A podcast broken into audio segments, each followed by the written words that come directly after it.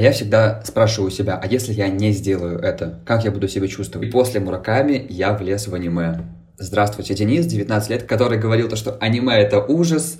Ко мне как-то обратились, чтобы написать рекламный пост для проституток. Я просто решил то, что я больше не буду писать на заказ.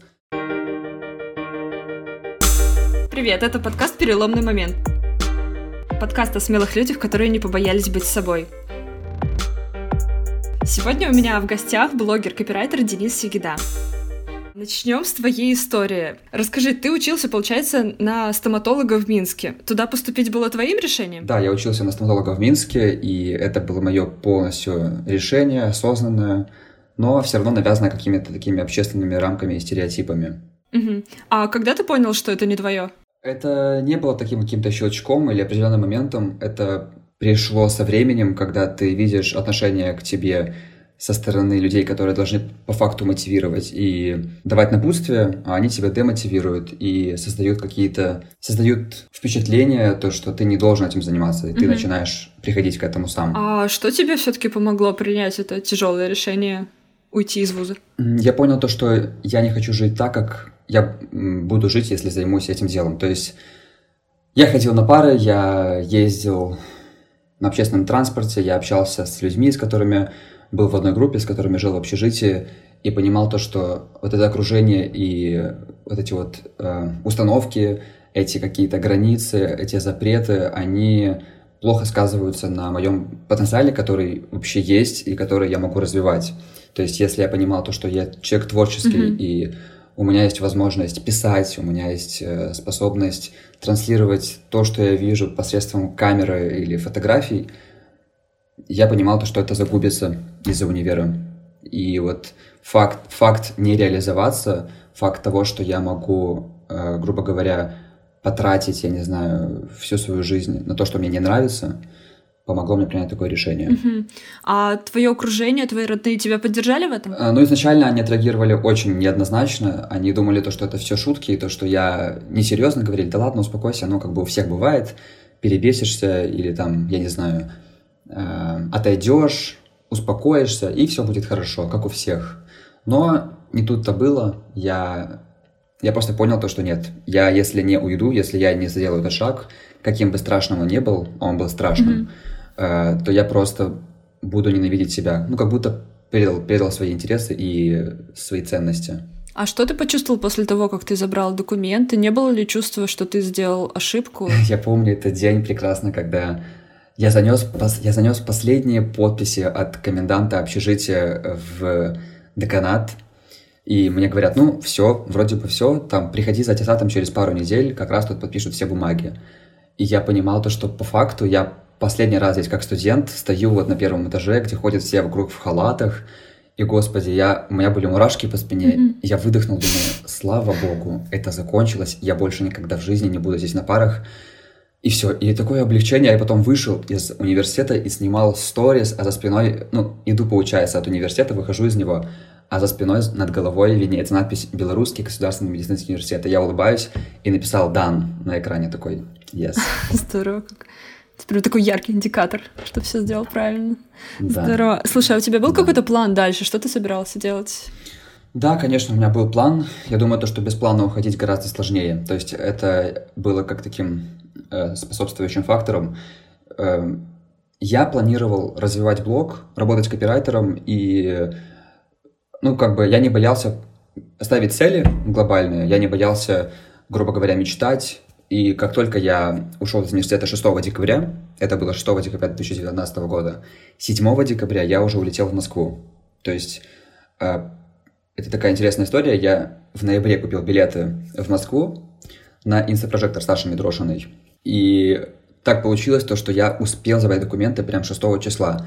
Переночевал в общежитии и утром рано 7 декабря улетел в Москву про Сашу Митрошину, про ее курс. Расскажи, как тебе вообще удалось стать победителем курса, потому что я видела работу участников, там реально такая жесткая конкуренция. И как думаешь, что тебя отличает от остальных? Как тебе удалось это сделать?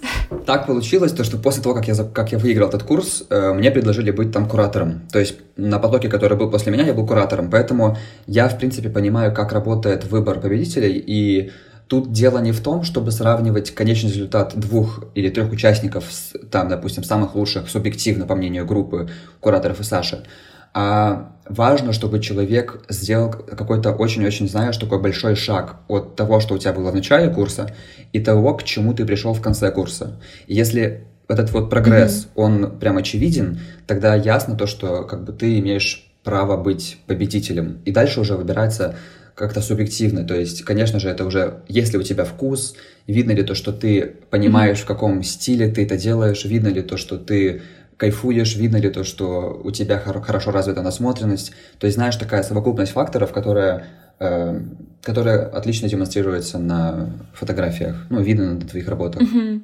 А вот как ты формировал свой вкус? Ты вообще занимался до курса фотографии? Или ты только в процессе начал? Это было только любительская съемка. В плане ага. я фотографировал для сторис, фотографировал какие-то банальные, типа завтраки, там, обеды, ужины в кафе, кофе.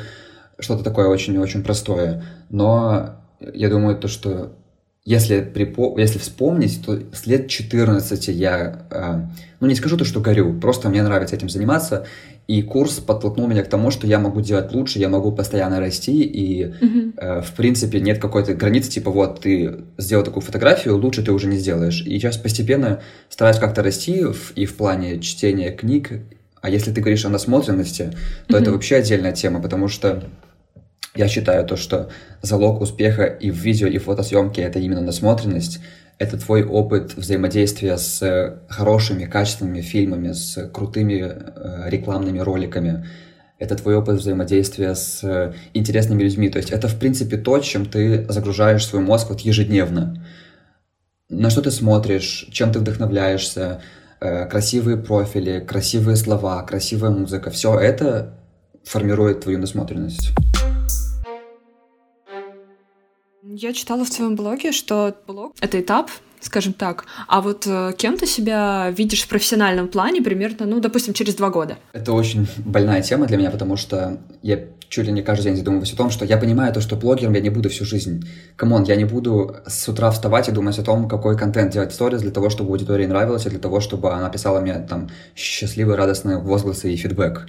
Я понимаю то, что мне это в кайф, но при этом, э, почему я говорю о том, mm-hmm. что это этап, потому что я отношусь к блогу как к возможности реализоваться на начальном уровне. То есть в будущем, если говорить уже, вот, допустим, через несколько лет, я вижу себя, наверное, в какой-то писательской сфере, типа э, я бы хотел написать свои книги и заниматься этим всю жизнь, потому что это как вообще отдельный мир, это как такая, знаешь, для меня медитация. То есть я сажусь писать, и больше ничего не mm-hmm. существует, только я и вот клавиши ноутбука. А ты планируешь куда-то поступать, э, вот связанное с писательством?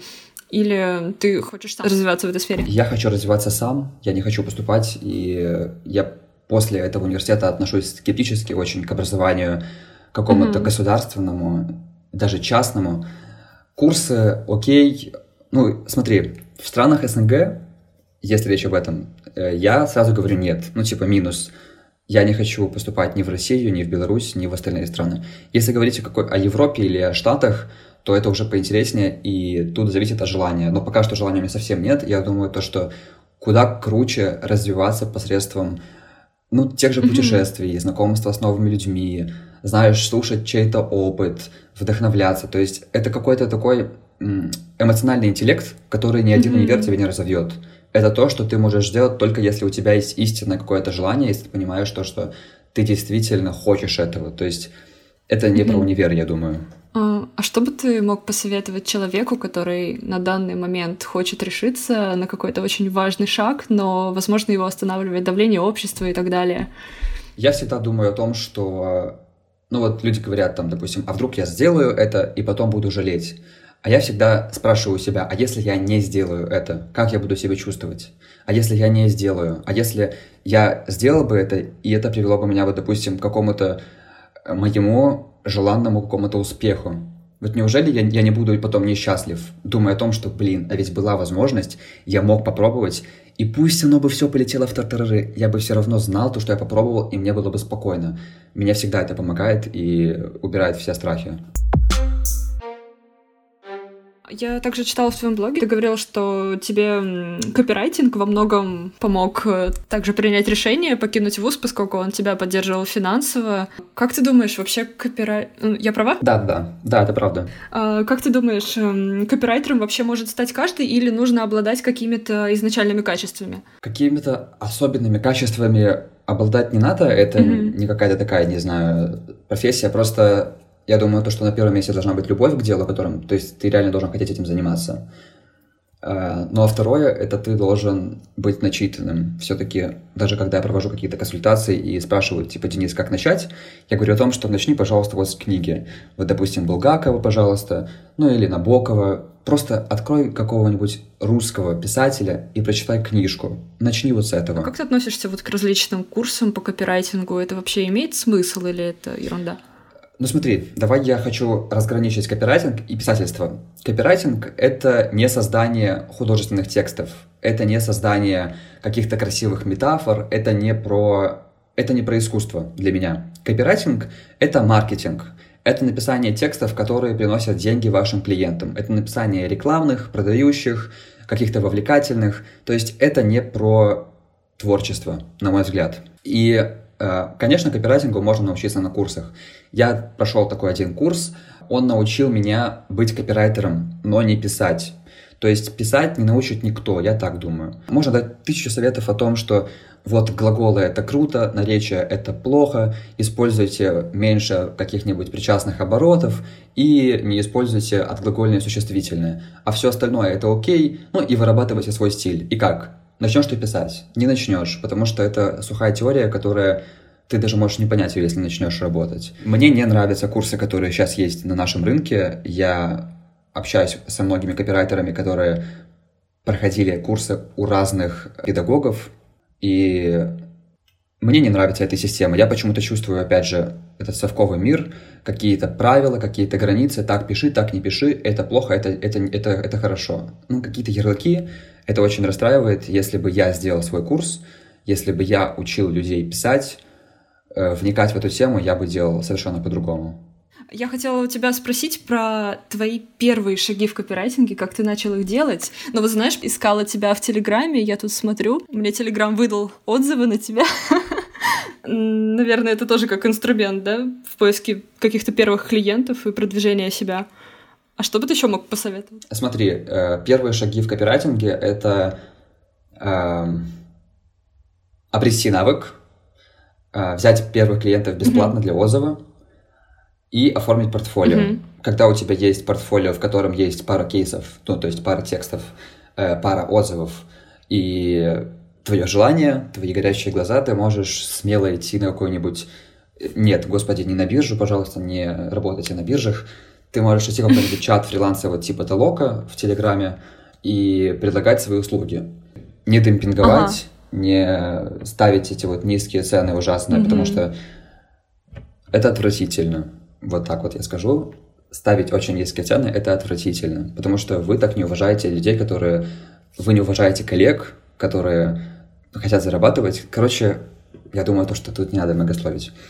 Вот, и все, и начинать работать. То есть, когда у тебя есть портфолио с отзывами, ты можешь смело предлагать свои услуги и дальше уже сотрудничать, делать выводы, понимать вообще, что тебе больше нравится. Там, э, я имею в виду тексты для каких-то, может быть, лендингов или тексты в профиле в Инстаграм, или, быть может, вообще работа с какими-нибудь сценариями, допустим, для документальных фильмов или для, э, я не знаю, продажи, допустим, в сторис каких-нибудь продуктов.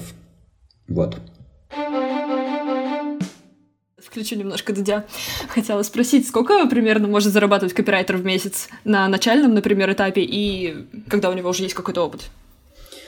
Э, на начальном этапе копирайтер может спокойно зарабатывать 20-30 тысяч. Э, а когда у тебя есть какой-то опыт, я думаю, что ага. 60-100 тысяч, ну, это как бы нормально, вот. У меня на копирайтинге больше 100 тысяч не получалось. Отчасти из-за этого вообще я сейчас ушел из копирайтинга. Ну, не то, что ушел, господи, такие громкие слова. Я просто решил то, что я больше не буду писать на заказ. Э, мне осточертело писать рекламные посты, рекламные тексты, вот эти вот, типа, покупайте. Не знаю, допустим, ко мне недавно месяца полтора назад, когда я еще писал относительно недавно, обратилась девушка, она продает перья для флористов. Ух ты. Денис, здравствуйте. Напишите, пожалуйста, рекламный текст для того, чтобы флористы покупали мои перья.